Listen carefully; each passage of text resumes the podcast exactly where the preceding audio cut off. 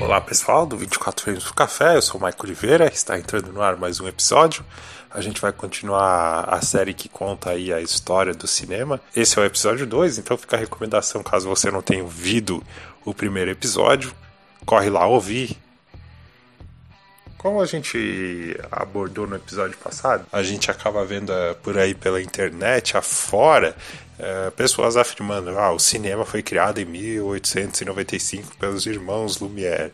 O que não é 100% verdadeiro, porque, como a gente pode observar com outros exemplos, a tecnologia ela vai avançando para atender às necessidades humanas. Falando em termos de cinema, que no mais base das definições seria imagem e movimento, essa busca pela imagem em movimento sempre permeou a história da humanidade, desde lá a pré-história até os dias atuais. E o ser humano, curioso como é, ele sempre vai buscando formas de avançar a tecnologia para atender a essa necessidade. Aí chegamos ao cinematógrafo de mil 1895 dos irmãos Lumière. Aí sim, considerado ponto importante na história do cinema. O curioso é que a época o cinema ele não, ele não era considerado, ele não existia como arte, por assim dizer, porque basicamente o que era filmado era o cotidiano, pessoas saindo de uma fábrica,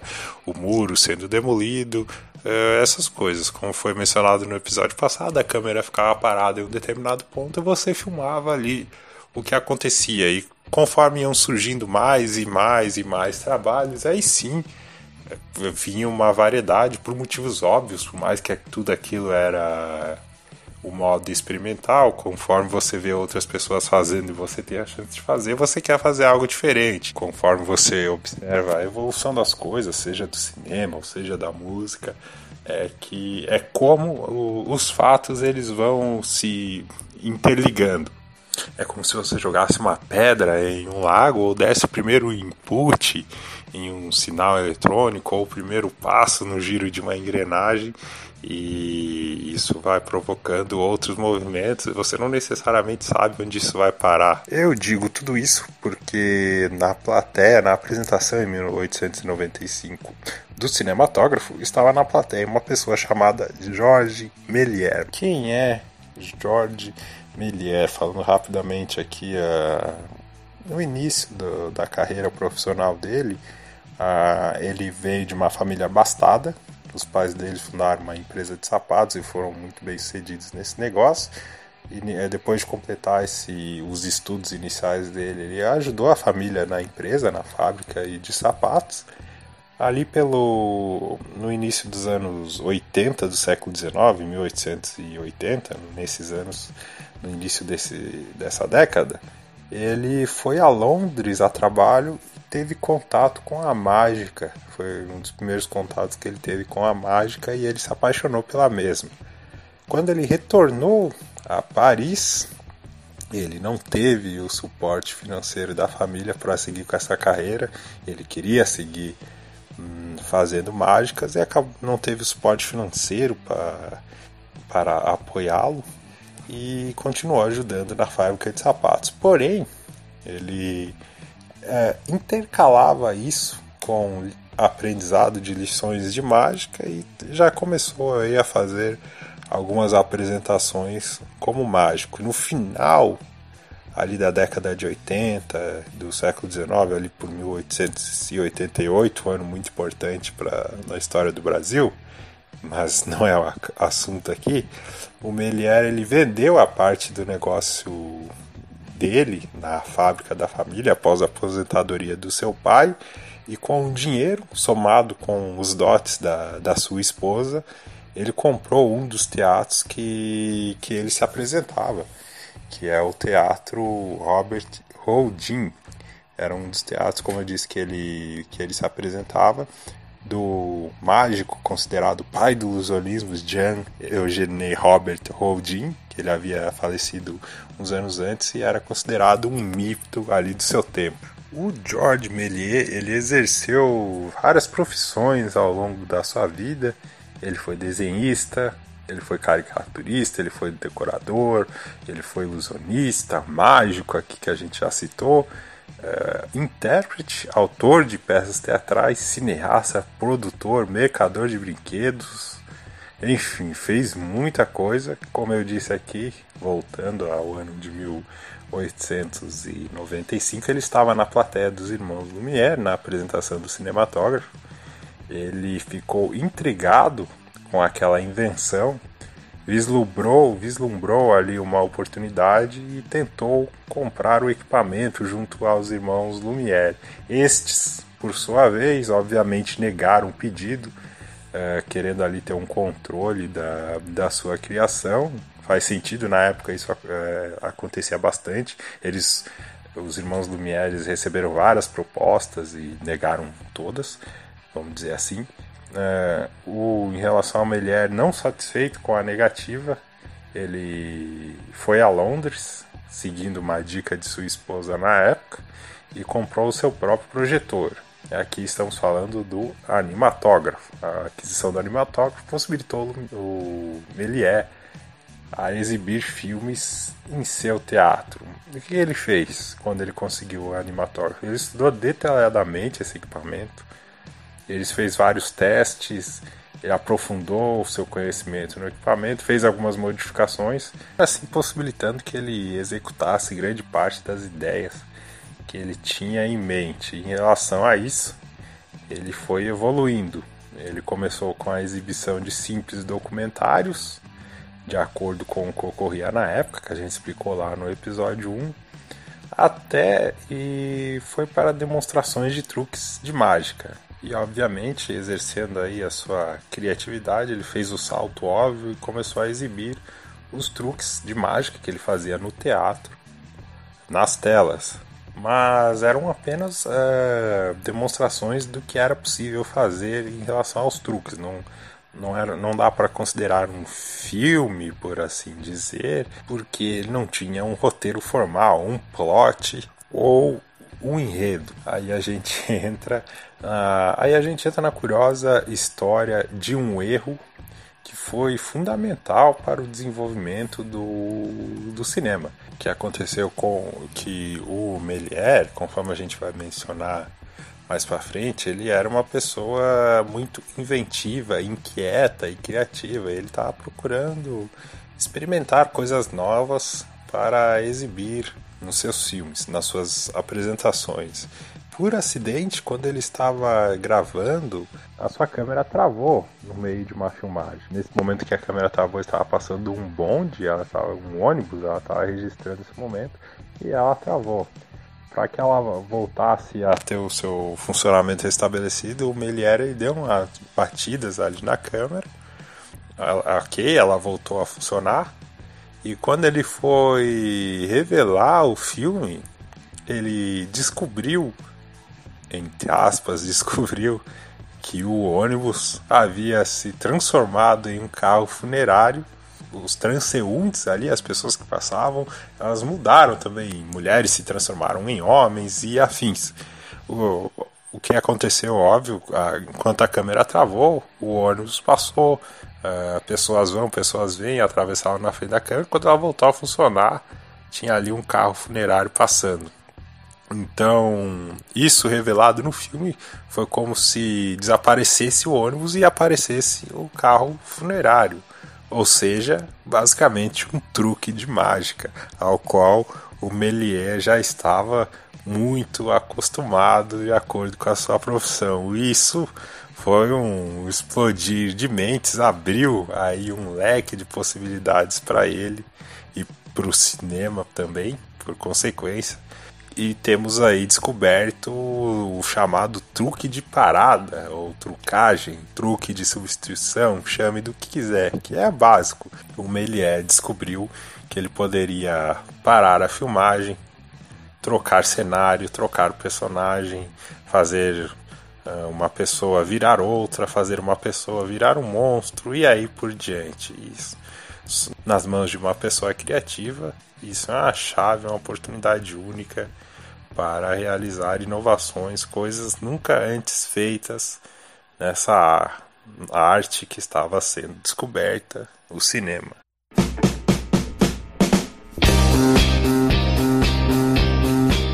como por exemplo o corte, desde o corte em um mesmo ambiente ou o corte de um ambiente a outro. No filme do Viagem à Lua, o, no momento em que os selenistas sequestram os astrônomos e levam ao Rei da Lua, existe ali um corte. E todo esse processo de edição era inovador à época.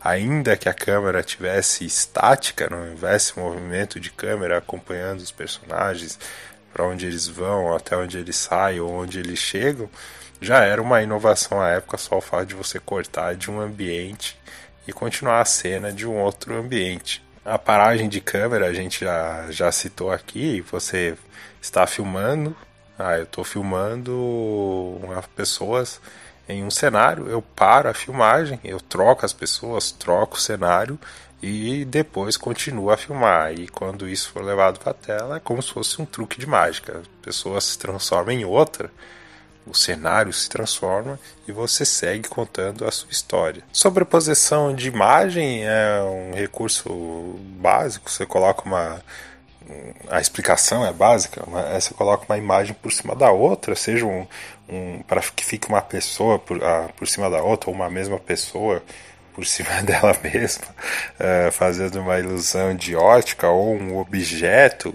por cima de outro objeto. Na prática, isso é dividir o filme. Você pega o filme, você divide ele, e aí você coloca a filmagem que você quer sobreposta e une esses dois filmes. E quando vai projetar, fica uma sobreposição de imagem. Outro exemplo de sobreposição de imagem é, é a questão do, do fundo preto. Às vezes o Melier ele ia contar uma história que se passava em uma caverna e ele filmava os atores em fundo preto, ele rebobinava o filme por através da câmera e depois expunha a mesma dupla exposição e aí criava a, a ilusão de que os atores estavam em uma caverna. Isso vale para várias coisas. Isso era, isso era válido, isso, se estende para outros outras formas de dupla exposição. Você tem pessoas no fundo é, que estão que não interagem com as pessoas que estão ali no, no primeiro plano do filme e isso ele grava em dois tempos e depois junta tudo é, e parece que elas estão no mesmo ambiente. E, tipo, você vê,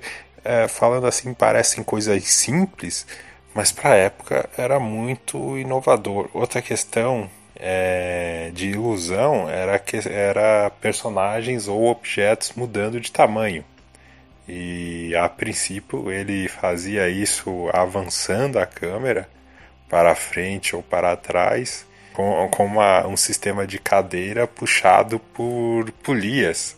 E aí o operador de câmera conseguia ajustar o seu foco para que o ator ficasse na sua posição adequada ou o objeto ficasse na posição adequada. Em relação a ficar na posição adequada, no palco do teatro, e eu sei que quando o fulano falar uma frase, eu tenho que avançar e ficar parado à esquerda dele, por exemplo. Essa é a deixa para que eu vá à esquerda dele. Isso é a marcação. Aí você escreve lá no roteiro: ah, o fulano tem que ir para o lado esquerdo. E ele levou isso para o cinema. É, outra coisa que a gente tem que levar em consideração também é as condições da época. A gente está falando do século XIX, a gente está falando de 1896, 1897, 1898, 1900, então os recursos eram limitados, eles não tinham muita opção à, é, à disposição. E ainda assim eles conseguiram, conseguiam ser criativos e apresentar soluções convincentes em tela, por mais que você assista hoje e veja ah, uma questão ou outra, mas tem que levar em considera tem que olhar com os olhos da época, não com os olhos de hoje.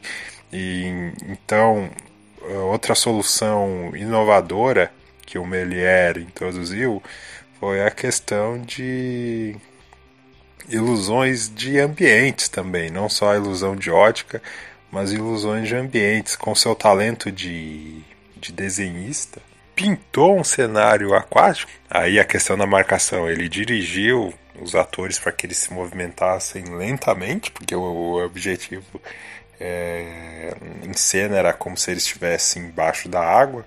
então eles teriam que se movimentar mais lentamente.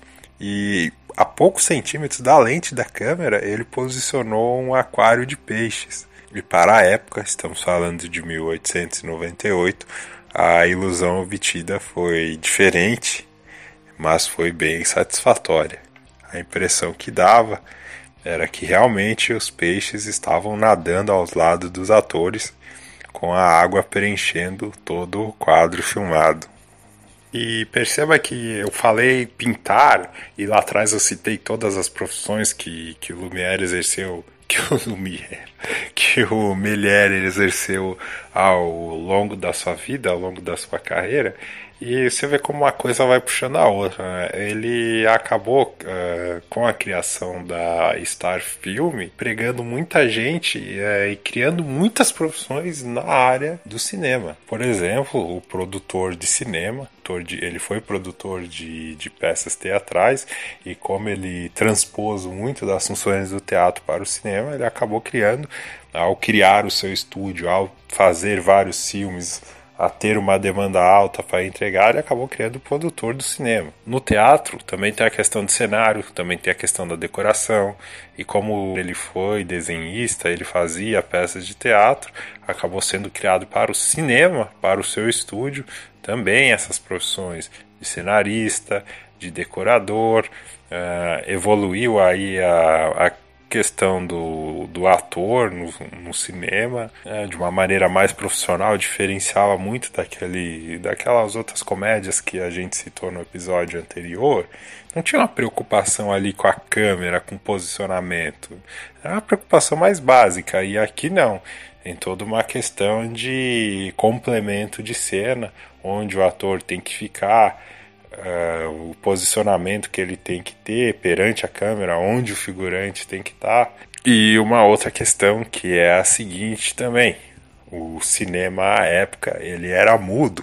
Em algumas sessões, em muitas sessões, principalmente ali no começo, você tinha um narrador que ele narrava ali algumas passagens, alguns, alguns pontos importantes do filme.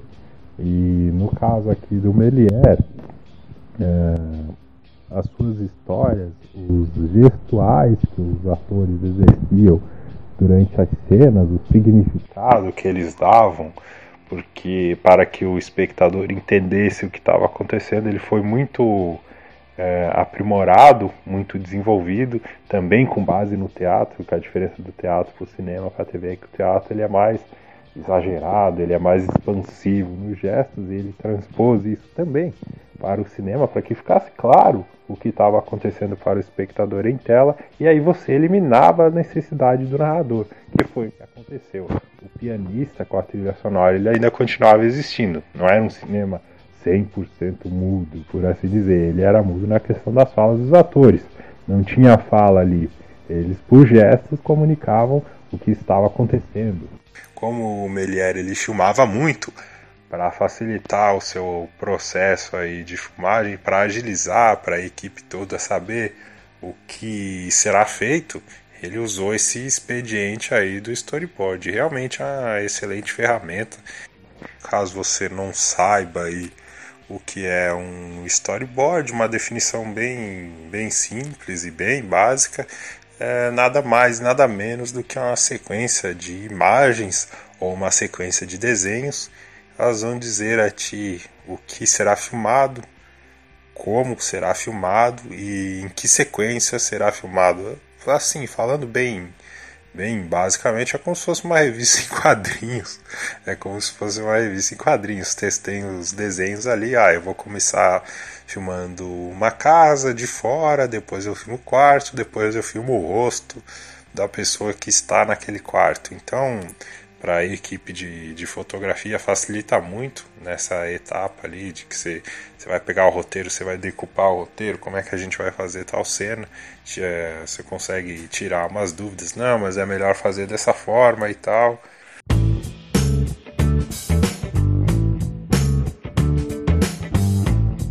Segundo os registros, o, o Melier ele tem mais de 500 filmes produzidos, mais de 500 filmes produzidos, onde, como a gente mencionou, ele levou o aprendizado do teatro e do ilusionismo para o cinema. De fato, o, o seu filme de maior sucesso foi A Viagem à Lua, de 1902.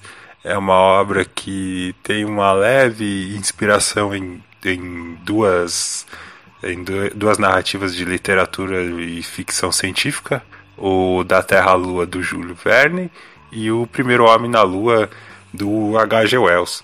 O, o sucesso do Méliès ele deu muito por conta que, como ele já havia feito o, é, o seu nome no teatro, e ali no final do século XIX o teatro gozava de uma grande popularidade, ele, e somado ao fato, ele fazia suas apresentações é, de filmes no, no teatro que ele comprou.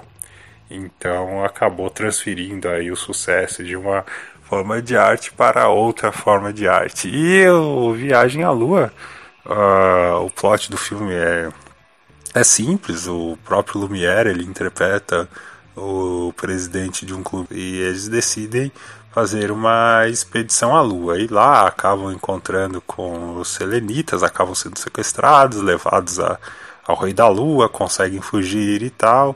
E quando voltam à Terra, eles são celebrados pelos habitantes da cidade. O filme tem 14 minutos, mais longo do Melier até então, e foi um grande sucesso no mundo inteiro. Vendeu duas versões, em preto e branco e colorida, para os expositores, fez o Melier ficar famoso nos Estados Unidos. E vejam só o trabalho que era a pós-produção nessa época para fazer a cópia colorida. A fotograma por fotograma, frame a frame, precisava ser colorido. Hoje em dia, com esses softwares de, de edição, você consegue selecionar ali quais os os frames, você consegue ter uma seleção maior do que, que você quer deixar tudo na mesma tonalidade. E aqui não. Aqui na época era frame a frame, fotograma fotograma, imagine quanto tempo que não levaram. Ah, se bem que o filme ele tinha um tempo curto, mas ainda assim é um trabalho bem considerável. O filme fez tanto sucesso que ele foi pirateado em vários locais do mundo entre eles os Estados Unidos, e entre os pirateadores estava ele, sempre envolvido em episódios polêmicos, é, Thomas Edison. para variar, ele foi citado no episódio passado, mais por briga do que por invenção.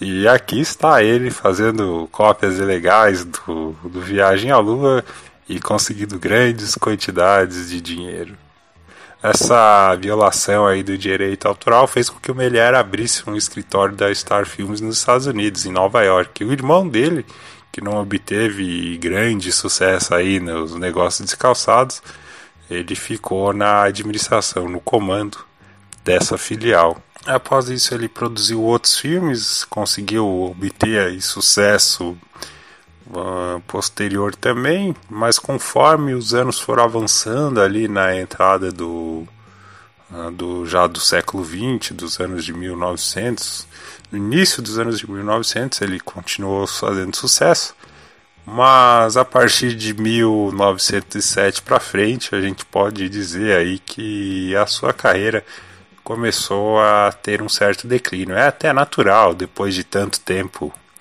é, em alta e a quantidade de conteúdo produzido, é até natural que isso ocorra. E a, uma da, dos pontos levantados pelos críticos é que o Lumière, o, o Melier, ele estava se tornando repetitivo, repetindo velhas fórmulas, estava acabando sendo e estava sendo aos poucos ultrapassado por novas tendências, por outras formas de se fazer cinema. Em 1910 ele deu uma parada temporária para fazer filmes, aí foi focar no show de mágica, fez uma turnê ampla aí pela Europa. No mesmo ano assinou dois acordos para a distribuição de filmes e um deles com o Charles Pathé. É, o legal disso é que meu francês ele, meu Deus, Uh, e muitos dizem que esse foi o acordo que começou, foi o começo do fim da carreira do Melier, porque No caso, é um acordo para distribuição dos filmes, mas não só isso, ele recebeu uma grande quantidade de dinheiro para produzir filmes e, em troca, a empresa do Charles Passer distribuiria e reservaria o direito de editar esses filmes. Esse acordo fez com que ele imediatamente começasse a produzir vários filmes, filmes atrás de filmes, e quanto mais ele produzia, mais caros ficavam esses filmes, é, mais extravagantes ficavam mesmo, mais efeitos ele queria colocar, por consequência, como eu falei, mais eles ficaram caros. Porém, infelizmente, eles não tiveram um sucesso financeiro o que levou mais para frente ao rompimento do contrato entre as duas partes. Estamos falando de 1913, você vê pouquíssimo tempo depois. O Melier já não, não tinha aí recursos para cobrir a sua dívida com a empresa.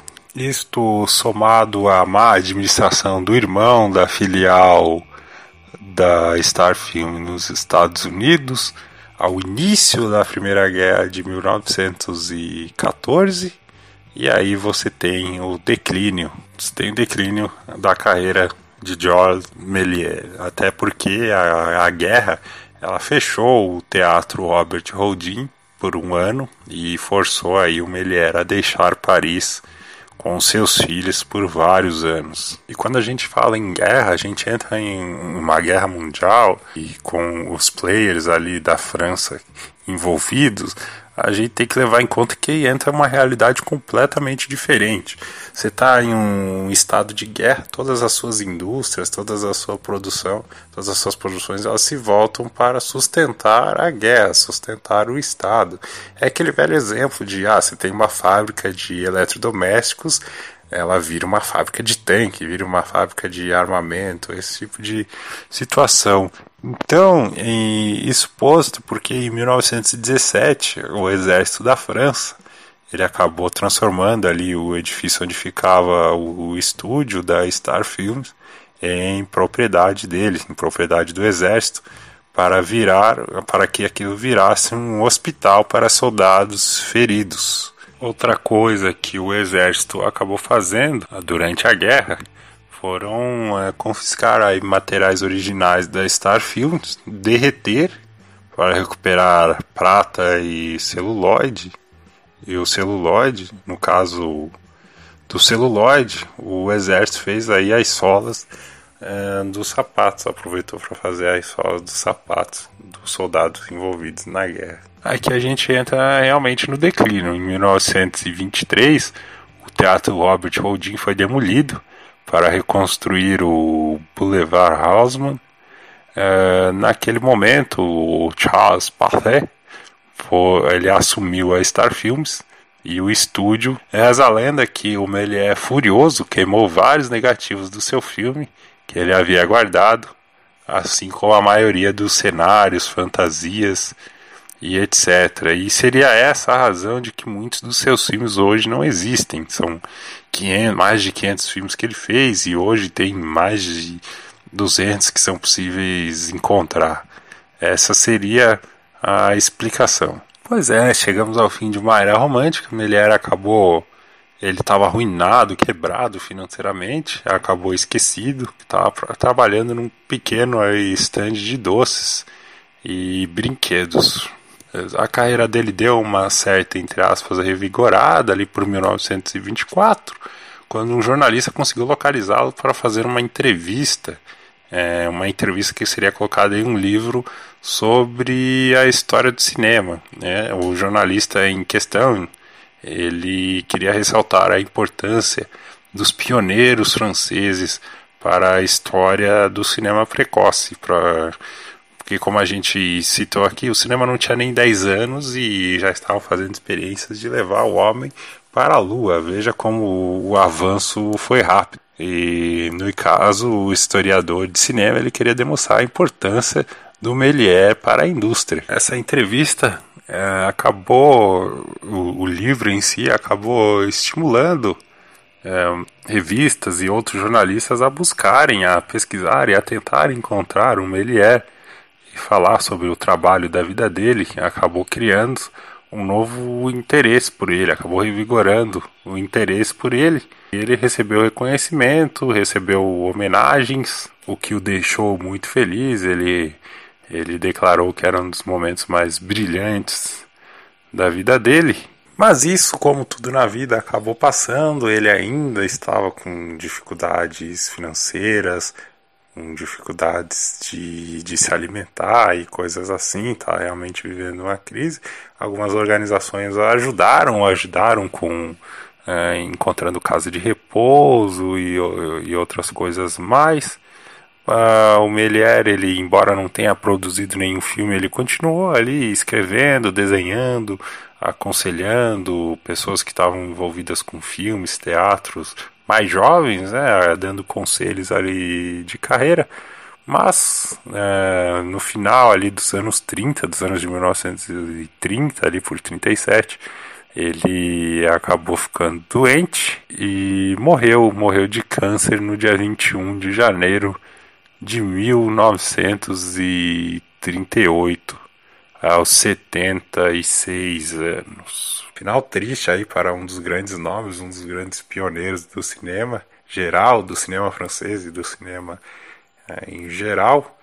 Uh, hoje, felizmente, ele já tem um reconhecimento mais merecido do que ele tinha na época em que ele morreu. Se você tem curiosidade para assistir os filmes do, do Melier, você pode jogar na plataforma do YouTube, tem vários filmes lá, são boa parte dos filmes são curtos, a maioria dos filmes são curtos, filmes de 4, 3 minutos, o Viagem à Lua tem é, ali falta de 14 minutos. Tem também um, um filme recente do Martin Scorsese, A Invenção de Hugo Cabret, que conta bastante da história do George Méliès. Fica a dica aí também para você, caso tenha curiosidade de se aprofundar, assistir o filme. Uh, como nós pudemos ver hoje, ele foi o grande nome aí que fez esse salto de um cinema que apenas exibia coisas triviais, coisas rotineiras, coisas do cotidiano, para um cinema que nos possibilitou sonhar, nos possibilitou viajar à lua, nos possibilitou momentos mágicos, transformou realmente o cinema de algo trivial para algo mágico, para uma arte em si. Se tem uma coisa que o George Méliès era, definitivamente pode uma palavra que pode defini-lo é um sonhador. E ele trouxe esse essa vontade de sonhar para o cinema e avançou várias casas, avançou muitos anos na questão aí de, de inovação, de tecnologia, de linguagem, de formas de se fazer um filme. E muitos, boa parte, a maioria das, dos seus inventos, das suas inovações estão aí até hoje. Para você ver a força, a criatividade, o pioneirismo desse grande artista aqui por nós homenageado. Pois é, o agradecimento, caso você tenha chego até aqui. Muitíssimo obrigado. Estaremos de volta no próximo mês. Críticas, dúvidas, elogios, sugestão, etc. Tem espaço aí para comentários. Fique à vontade para comentar. Curta aí o nosso blog, o nosso site. Curta o nosso site do Bookstime Brasil. Estaremos de volta no próximo mês. Um forte abraço. Valeu. Ciao.